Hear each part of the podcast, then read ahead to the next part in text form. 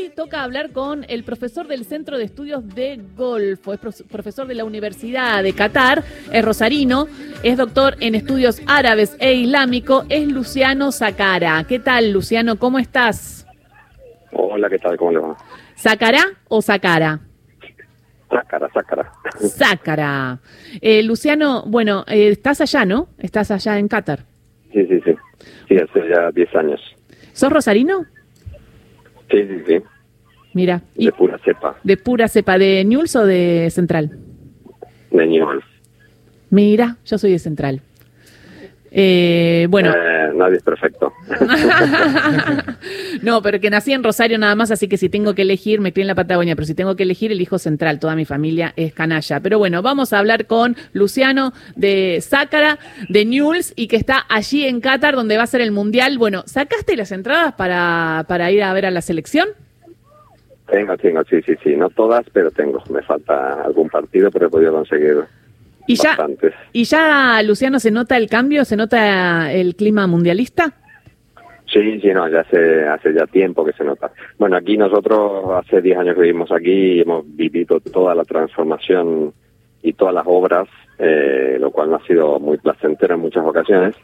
Eh, o sea que sí, que nosotros hemos vivido la transformación desde, el primer momento, desde, que se construyó el primer estadio hasta hasta ahora. Y ahora sí, ya está todo todo preparado eh, incluso ya están, eh, la mayoría de las eh, los estadios ya están con las restricciones de tráfico para el mundial y, los autobuses que hacen los trayectos que van a hacer ya están entrenándose, o sea que ya ya se ve incluso el tipo de movimiento que va a haber durante el Mundial. Y cambió mucho la fisonomía de la ciudad porque lo que nos contaba, hablábamos con el embajador argentino en, en Qatar y nos decía que eh, estaban ah, construyendo muchos edificios, además de los estadios, para albergar a toda la gente que va.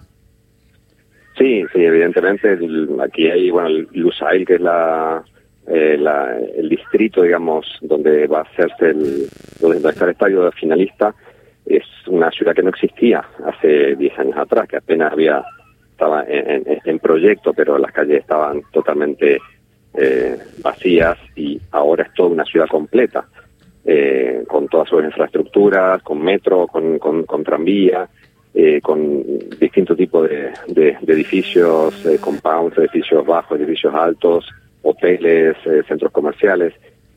Y, y, es notable cómo en estos últimos 10 años ha pasado de ser desierto puro a, una, a una parte de la ciudad que incluso está diseñada de una manera totalmente distinta a lo que ha sido el resto, y... mucho más eh, mm, eh, amigable para los peatones, por ejemplo, cosa que eh, la capital Doha no ha sido.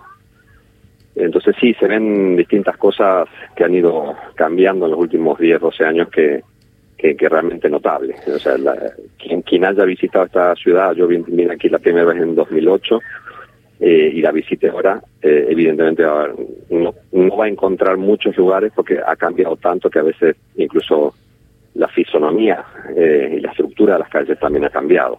Y esto lo, lo, realizaron inmigrantes, ¿no? También nos contaban que el 85% del país es inmigrantes, que hay pocos cataríes, y te quería preguntar por la situación de esos trabajadores. Sí, bueno, también eso ha cambiado mucho. O sea, la población siempre, ha sido así. O sea, el proyecto económico de este país se basa en, población extranjera, porque todo lo que es la industria de, petróleo, de gas, de construcción siempre ha estado eh, basada en, mano de obra extranjera, pero también otros servicios, hospitales, eh, incluso mm, empleo público. La mayoría de los ministerios, eh, la mayoría de los empleados son extranjeros también, porque no hay suficiente mano de obra en este país para hacer todo eso. Eh, y evidentemente todos los sectores de construcción, infraestructura, seguridad siempre han estado ocupados por, por extranjeros. Pero, por ejemplo, en mi propia universidad hay muy pocos profesores cataríes, a pesar de que la mayoría de los estudiantes son cataríes, eh, e incluso en las universidades. Ha tenido que, que, depender de mano de obra extranjera. Y es verdad que eh, los derechos de los trabajadores aquí mm, ha, habido mucha crítica y mucha polémica acerca de cómo se los trata eh, pero es verdad que por el hecho de que el Mundial se haya eh, hecho aquí, ha obligado a Qatar a, tomar muchas medidas para cambiar determinadas condiciones, para reformar la, ley laboral, para reformar lo que es la CAFA, el, sistema de la CAFALA, que es el sistema de sponsorización, cosas que otros países del Golfo, Arabia Saudí, Emiratos, Bahrein, Cuba y demás no han hecho, justamente porque no han tenido esa presión del Mundial. El hecho de que el Mundial haya fijado todas las, las cámaras y las críticas en Qatar, eh, y porque la FIFA también ha, puesto condiciones para que se modifiquen determinadas eh, eh, legislaciones, ha hecho que Qatar cambie, que no es lo que uno espera y lo que uno encuentra o encontraría en otros lados, es verdad, pero lo cierto es que ha habido una evolución notable comparado con 10 eh, o años atrás. Eh, Luciano, buen día. Quería saber qué le recomendarías, qué le sugerirías al, al, aficionado argentino que va a viajar para ver el Mundial, de dónde alojarse. ¿Alojarse en hoteles, en hostels, en casas particulares? Bueno, ahora el tema de las casas particulares ya está cerrado, no se puede hacer más desde el primero de noviembre. Con el sistema de la Haya Card era como si uno, uno registra su eh, dónde va a estar viviendo aquí en Qatar durante el Mundial. Eh, eso se cerró a partir del 1 de noviembre. O sea, la posibilidad de que eh, gente local o parientes o amigos hospedaran a gente se ha cerrado. Entonces ahora la única posibilidad que queda son los hoteles. Ahora, yo no sé qué capacidad habrá todavía disponible, qué disponibilidad habrá de, plazas hoteleras. La mayoría de la gente, yo supongo que ya lo ha, lo ha, lo ha resuelto. Eh, y, y, siempre se, es recomendable hacerlo a través de, de plataformas oficiales, a través de la misma plataforma de, de la FIFA que, que, controla el gobierno, porque de esa manera es mucho más fácil conseguir los permisos. La Haya es el, eh, es el que le da eh, el, el, permiso de entrada al país, y, eh, digo, por lo menos durante la primera fase. Luciano, ¿y en tu caso, vas a ser anfitrión de alguien en, mientras dure el Mundial? Sí, sí, familia que viene, evidentemente viene, a, mi casa y están registrados, ya tiene su, su tarjeta que le ha llegado y todo. Luciano, cuando te hacía la presentación, eh, Gisela, de la entrevista, te presentaba como profesor de la Universidad de Qatar. Te pregunto si vos das clase eh, habitualmente en lo cotidiano, donde va a estar alojada la selección argentina, que va a estar alojada en la Universidad de Qatar. Sí, sí, eh, precisamente en el, mismo campo, y de hecho ayer pasé por la puerta de los dormitorios donde van a estar la selección. Quise sacar una foto y no me dejaron. Eh, se ve muy bonito de afuera. Eh, pero sí está en mi mismo en mi mismo campus. ¿Cómo, cómo es el lugar? Contale algo eh, al hincha argentino que ya piensa, proyecta, que, bueno, quiere entrar. Que, va a estar Messi, van a estar todos los jugadores, que, que es un lugar eh, este, tan amplio que además de Argentina va a estar España, ¿no? Eh, alojado también en la Universidad de Qatar. Argentina está en los dormitorios masculinos y España creo que está en los dormitorios femeninos, que están en los dormitorios estudiantiles. han cambiado los estudiantes, los dormitorios de los profesores y esas dos secciones las han dedicado a, a las dos secciones, han puesto las correspondientes vallas metálicas para evitar que desde afuera del campus y desde otra parte del campus se acceda. Todavía nosotros no sabemos si vamos a poder ir a la universidad durante ese, ese mes. Eh, probablemente podamos ir si tenemos que hacer algo, pero eh, evidentemente está vallado. Y por lo que vi, incluso los hay unos campos de entrenamiento que están enfrente a los dormitorios. Eh, hay una seguridad bastante notable vi gente entrando ayer en donde le, chequean debajo de los coches por si hay eh, explosivos, etcétera, etcétera. O sea que hay, hay una un control bastante estricto de quién entra y en qué condiciones, digamos. Eh, lo cual, bueno, también es, es una, una garantía de seguridad de, de que las eh, delegaciones de cada, de cada nación van a estar eh, protegidas por cualquier inconveniente que puedan tener. Y desde el punto deportivo es un campo de entrenamiento de excelencia, ¿no? Creo que cuando fue a jugar Liverpool la final frente al Flamengo, de hecho estuvo concentrado también en el, en el mismo predio, ¿no? Sí, sí, sí, de hecho los vi, los vi entrar el día que entraron.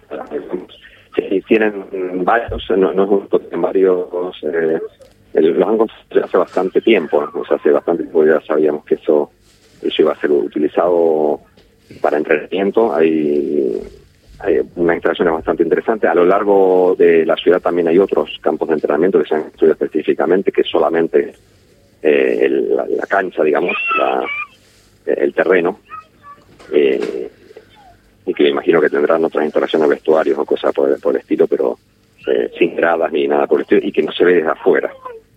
Luciano, soy Cecilia Diwan. A ver, en un mundial no todo es fútbol, también hay política, todo mundial también es geopolítico y Qatar es un país que tiene dos millones de habitantes que no tiene ninguna tradición futbolística y lo que busca, ¿no? Es mostrarse al mundo. Pero también se habla de lo que es el sport washing, ¿no? Que se usa el deporte para lavar la imagen de un país. ¿Hasta dónde está dispuesto Qatar a flexibilizar sus normas, por ejemplo, con la comunidad LGBT, eh, por ejemplo, también con sus normas restrictivas de andar ebrio por la calle para no que, eh, digamos, para que no se le venga al mundial en contra, como sucedió, por ejemplo, aquí en Argentina en el 78? Bueno, esa es la gran, la gran duda que hasta que no pase no lo sabremos.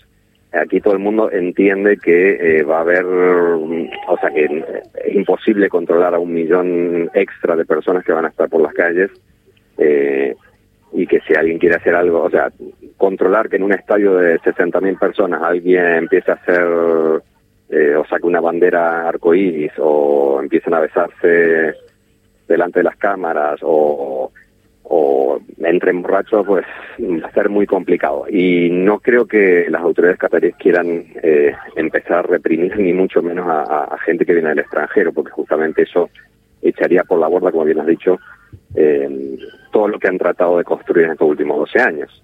Eh, digamos, la idea del branding es algo que estaba en la, en la, en la y el soft power y public diplomacy son, son ideas que están en la en la construcción de este de este mundial entonces tirarlo por la borda por por reprimir eh, de una manera excesiva, creo que no va, no va a pasar. Y ahora, ¿hasta qué punto? Mm, ah, o sea, hay, muchas situaciones. Eh, eh, ¿Hasta qué punto el Mundial va a ser utilizado, por ejemplo, para criticar a la, a la selección iraní, que se ha pedido que, se la prohíba por lo que está pasando?